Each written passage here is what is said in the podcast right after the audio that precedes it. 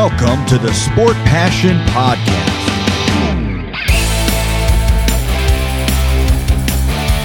And here is your host, Lars Marendorf.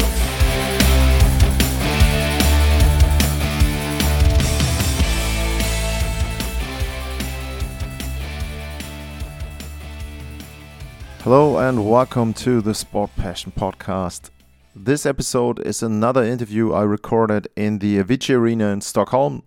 This time I talked to Steve at Dangle Glynn at Steve underscore Dangle if you want to follow him on X. Um, I'm pretty sure if you're a Leafs fan, you've heard of him. Probably most people who follow hockey have heard of him as well. He's got a YouTube channel, a guy who's very passionate about the Leafs and has some nice videos in there. Most of the times, uh, people enjoy him after a Leafs loss.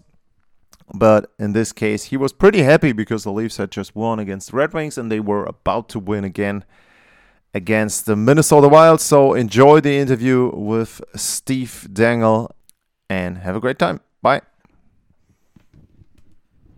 Um, okay, so sitting in the Avicii Arena with Steve Dangle Glynn. Yep. Is it right? Okay, so first question How are you? Because the Leafs are the team that complains the most about jet lag, about being tired, about this interrupting the schedule. How are you? Well, I'm I'm doing fine. Uh, I know the the first day was a, a little bit difficult. There, there's a couple people I know who flew here from Toronto who uh, they had some pretty long sleeps. All, all of us have had one day where our body said that's enough. Yeah, or waking up in the middle of the night is what I heard as Yeah, well. well, so- that's that's what I had. Okay. I, I haven't really had the long sleep yet. Um, my producer uh, slept until two in the afternoon yesterday, um, and I, I know a few others as well. But on, honestly, um, I haven't been tired because it's it's been such an invigorating trip. It's also hard to be. Uh, it's hard to be too tired in the cold. um, it's it's just been a, a lot of fun. It's it's difficult to be tired or complain when everyone around you seems to be having the best time. Yeah, that's that's true. And we got some sunlight today as well, again, so that might help as well. But we have a noon, kind of noon game Yeah. here, so let's see how that works out. Um, for you coming over, um, I'm curious. Are you f- going to all the Leafs game, all the home games, and are you also doing some away trips as well? Um, so uh, the the Leafs' last game before coming to Sweden uh, Against aga- Vancouver, against yeah. Vancouver, that was actually the first game I had attended Okay. uh, this season. Um, uh, myself and my company, we don't have press credentials for all the Leafs games, but um, to be honest, like uh, I- I'm not a journalist. Um, I can be a reporter sometimes, but uh, you know, if I had the opportunity to go to every game, uh, I'm not sure I would. Like, I think I think the company might hire. Well, it's it's not that it's a grind necessarily. It's um, my whole thing is I speak from the perspective of a fan, and I you know I think that becomes more difficult if you're you know stuffy in the press box all the time, and uh, also you know when I was a kid I didn't go to every game. Um, I was lucky if I went to one or two games in a season, and I like that though. It's a it's a treat. Um, it's uh, You so appreciate it more, and it's more like I it's think an so. event. Yeah. it's something. Yeah, it's a it's a special night out. So if I only make it to two, three, four games in a season, um, that's fine with me. Uh, I, I like it. So the, these these special events, like it's it's entirely possible by the end of the season, I see more games in Stockholm than I do in Toronto. Okay, yeah, and I've heard that that's pretty hard to get normal tickets, but also for the journalists as well in Toronto, as the media is kind of like crazy there. So Yeah, it's competitive, um, and you know, there's we're uh, at a, a very interesting time. Uh, there's a lot of uh, quote unquote um, mainstream media, and then there's more independent uh, digital outlets like like mine. And there isn't room for all of us. Um, I, I think there's room for all of us in the in the digital space, Yeah. but there isn't necessarily room for all of us uh, in the press box. Um, so I don't mind it. Okay. Um, when you go to a game from, as a fan, obviously, but are you more into like doing something like I'm looking at the lines, at the schemes, at the analytics, or are you just there for I want to see something happening, like a fight. I want to see a goal. I want to see action. Mm-hmm. Is it both, or is it just? Is it entertainment or is it journalism? I would say something like that. There's definitely uh, an element of, you know, I, I like seeing how the sausage is made. Um, you know, I, I like seeing analytics. I like understanding how things work. You know, why certain plays are working. But um, for me, the uh, the uh, the story will always be the best thing about it. Um, you know, uh, Leafs always seem to get scored on by guys who used to play for them, and you know what what are the analytics behind that? Like it's you can't. I, I think some of the most beautiful things about sports are the things you can't necessarily Yes. explain through X's and O's or numbers. Um, I just, uh, you know, even though I cheer for the Leafs primarily, I'm always cheering for a story. Uh, I like a good story. I like when something's funny. Um, I like when someone gets, uh, you know, revenge in a, in a game. Uh, all those things just add to the intrigue. If you go to a bar or you go to a coffee shop, you know, uh, people aren't necessarily talking about the amount of primary points Yeah. a player has at five on five. They're just like, oh my god, Max Domi kicked that guy's ass last night, you know. So th- that's um, that's always what I'll cheer for. Yeah. For example, here in Sweden, with all the Swedish players, I mean, you could say, okay, they are focused and they are motivated, but still, Mm-hmm. the fact that pretty much every one of them seems to score, all Mm-hmm. the goalies have a great game, like yesterday, which was not the most fun game to watch, but still, Mm-hmm. both Swedish goalies. So, um, and with Willie, I mean, did you expect? He was on a roll already when he came here, but did Mm-hmm. you expect the way he flew around the arena? I mean, it was just like, I don't know. On a different level than everyone else. Well, I, w- I was a little worried, uh, you know, because he's he really seems to be a focal point of, of this tour. So I wondered, like, you know, is he maybe too distracted or is he going to be tired? And then he was probably the best player on the ice. Um, but again, like from a from a And story, he doesn't seem to care. I mean, just watching, he's so relaxed and cool. Is it? Is he always that? way? Always, always, always like that. He's been like that since he was, you know, whenever he made his uh, Toronto Marlies debut and he was 19 or 20. He's always, always, always been uh, relaxed. And, you know, sometimes you hear about how certain players can't necessarily handle Toronto. He's perfect. Like, he, he doesn't let anything uh, bother him. It- you know, from a story standpoint, it's funny. Th- this girl uh, came up to me. Uh, she's a student in Stockholm, but I, I believe she's from Czechia, and she uh, was she said a stat to me like the Leafs haven't been shut out for something like 170 games, and she's like, "This is my first NHL game, and I'm going to see them get shut out because they were losing two Yeah, nothing." okay. But then the story flips on its head, and you know William Nylander, maybe the biggest Swedish name uh, at this tournament, um, just takes over the game. So it's it's been so much fun, and and I uh, you know I don't think anything's been boring. It's been three one goal games so far. Uh, I I wouldn't be surprised if we saw another one today.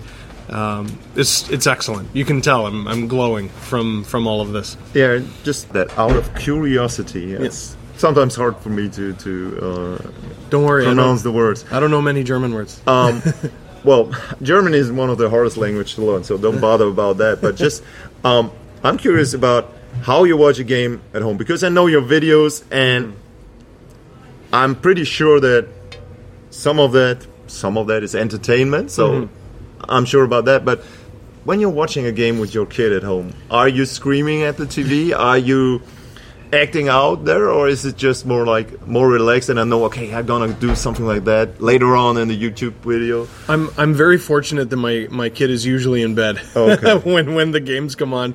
But uh, in the few times where uh, they've had an afternoon game or something, and he has been able to watch it, it's actually been, I mean, for lack of a better word, magical. Um, he he he has a stuffed uh, doll of John Tavares, Mm-hmm. Oh, okay. and so he's known who John Tavares is for a long time, but he's never really Don't put him. any needles in it. No, no, Okay. no. I would never. I, yeah, I'm sure my neighbor would, but no, I would. I would never. Um, uh, but you know, the f- the first afternoon game he saw, um, I told him that's John Tavares right there. He immediately jumps up from the couch and he grabs his little hockey stick and he, he wants me to play mini sticks with him. So it was difficult to watch the first period of that game because I was on my knees playing, Yeah, you know, okay. hockey with my son. Um, but uh, yeah, like I don't really. Uh, people think it's an act. Like I, I've, I think I, I do a pretty good job of being reasonable and level-headed in every other aspect of life. But when it comes to the Leafs, I am happy to be rationally irrational um, about them. Um, uh, you know, it's I, I'm not screaming my head off through the whole game because that would be that that would be an Olympic level event. You know, I don't think anyone can maintain that pace for three hours. But um, yeah, I get I get pretty mad. I get pretty happy, um, which I think means uh, I'm a typical sports fan. Like the the thing I'm told the most when I when I meet people Yeah. is uh, they're like, oh, I. I watch the game and I think I'm crazy, and, and then I see you, and you're even more crazy than I am. For me, it's the soccer team, but I can relate to that. Ex- so it's in in hockey, it's okay because also because uh, call games now you are toning it down and you're more into a relaxed atmosphere there and just stay neutral. Mm-hmm. But with a certain soccer team, it's for me it's the same. So I can completely understand it there. Yeah. I, I uh, my father-in-law took me to a soccer game in uh, Aberdeen, Scotland, and uh, it was just a stadium packed full of uh, people who should probably have their own YouTube channel. it's it's great. well that that is how did you like the atmosphere because the one thing is people say well maybe there's going to be screaming and stuff like that but it's not a local game so there's not a lot of singing around it's just like go leafs go or whatever the other team is um, have you seen a hockey game around here No, I, I've really wanted to, and maybe I should have come like a day early or s- stayed an extra day. I, w- I would have loved to see Djurgården, or um, you know, maybe take a train ride out to you know one of the other cities Yeah. around here and see a Swedish league game. You know, I, I think the atmosphere here is is pretty good, but it's um, I, I think what's maybe making people a little more reserved is people have traveled from all, all Yeah. over, so there, there maybe isn't quite the same feeling of camaraderie. not camaraderie. one group, yeah. yeah. There's a- Exactly. you know, everyone's having a good Yeah. time, but but there's still an element of you know maybe nervous energy. Ev- everyone is looking at the atmosphere, waiting for the atmosphere, uh, waiting for the atmosphere to come to them, not realizing that they're the ones who make uh, the atmosphere. Um, but I mean, it's loud after every goal. So um, you know, it's it's a maybe not quite as as boisterous as I expected it to be, but it's uh, it's still great. Like it's a it's a great building. Um, it reminds me of a red version of. Uh, uh, Bridgestone Arena in, Okay. in Nashville. It's very steep, Yeah. um, and it's been fun to see all the little idiosyncrasies of uh, the building. Yeah, um, just going to the Leafs and maybe going to more like of, of looking into their team. Um, you were happy that they got that the guys stood up during the Vancouver game Yes. and that they fought back. Um, what do you prefer? Prefer? Do you prefer Ryan Reaves in the lineup as a fourth line guy, or do you prefer to have some skilled guys there in there as well? Because that's kind to me that's kind of the difference they have right now, depending on who they play. What do you prefer? Uh, well, I prefer, uh, you know, like the the Tampa Bay Lightning, for example. You, you look at all the success they had: two Stanley Cups, three straight Stanley Cup. Maroon finals. is here, like a typical guy. For Maroon's, that, maybe, yeah. and I saw him; he's Yeah. huge. You, you know, but the Tampa Bay Lightning weren't. You know, you know, during those three years, the Tampa Bay Lightning weren't typically a team that would antagonize, uh, quite like you know maybe the Boston Bruins. Yeah. Um, they, but they didn't let anyone push them around, and no one would say the Tampa Bay Lightning lacked Just skill. like last year when they played the Leafs, when there was the big hit, everyone grabs his Oh, yeah. opponent and they start to, to fight. It's the skill guy still, but they Yeah. start to fight back. like you you need to it's it's one thing to bring the fight to the other team it's another to not even stand up for yourself which is something i've seen the leafs do now ryan reaves like for the first two games of the season i was thrilled because he you know even though they got scored on i, I don't think it was his fault um, uh, he was laying big hits, and the fi- uh, the hits were a factor. They led to power plays for the Leafs. He he, he got in two fights in two games. Didn't start either fight. Um, you know, just stood up for himself. Um, but then once he stopped doing that, you know, whether he was injured or whatever, um, all you start to focus on is well, they've been scored on 11 times. There's nothing else he brings to the game. and they haven't generated anything and and it was it was great you know seeing in the in the Vancouver game you, you wonder if maybe teams are going to take liberties and you realize you don't necessarily need a designated tough guy you just need to stand up for yourself you know Max Domi is one of the toughest guys on the team he's also probably one of the smallest uh, he's maybe one of the shortest, one of the lightest. Um, and Mark Giordano's the oldest player in the NHL. So you don't need to be Superman um, to uh, get in the fight. Um, so you know, skill skill wins, um, goals win. Um, no one's ever won the Stanley Cup with a fight.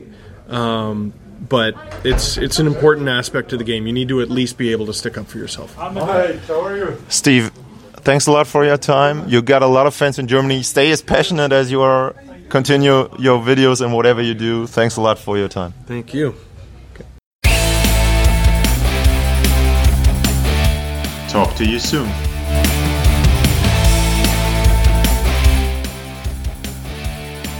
Thanks for listening. Bye, guys.